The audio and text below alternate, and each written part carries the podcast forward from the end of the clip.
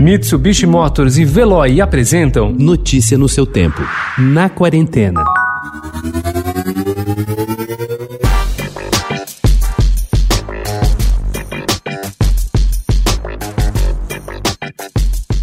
Você também está impressionado com a quantidade de lixo que produz em casa? Isoladas durante a quarentena e concentrando todo o descarte num só espaço, afinal o pote de iogurte do lanche da tarde não vai mais parar no cesto da empresa. Começamos a nos incomodar com a pilha de materiais recicláveis que acumulava na área de serviço, bem como a quantidade de sacos com resíduos orgânicos. Responsáveis por esse lixo, buscamos alternativas para diminuir seu impacto no meio ambiente. Quase 32% dos resíduos secos recolhidos na coleta domiciliar comum poderiam ser reciclados se fossem separados e coletados de maneira correta.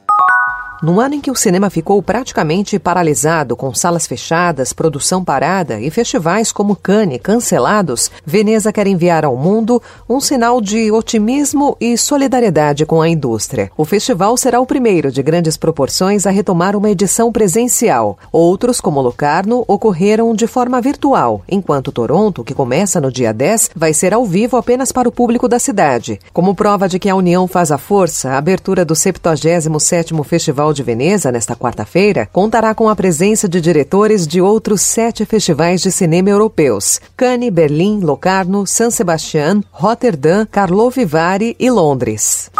Os Dois Mundos de Isabel é um ponto de virada na carreira da jornalista Daniela Arbex. Após três longas reportagens tratando de temas pesados, a morte de 60 mil internos em um hospício brasileiro, o assassinato de um jovem pelas Forças Armadas e o incêndio na Boate Kiss, seu novo livro é estranhamente leve. Sua primeira incursão no gênero biográfico trata da vida de Isabel Salomão de Campos, uma das principais lideranças do espiritismo no país. Fim de ano é o pesadelo do caseiro. Delicious, delicious. Ela é vegetariana, madá. Ah, tadinho. Ih, gente, é aquele moço da tornozeleira, né? Abre lá essa porta.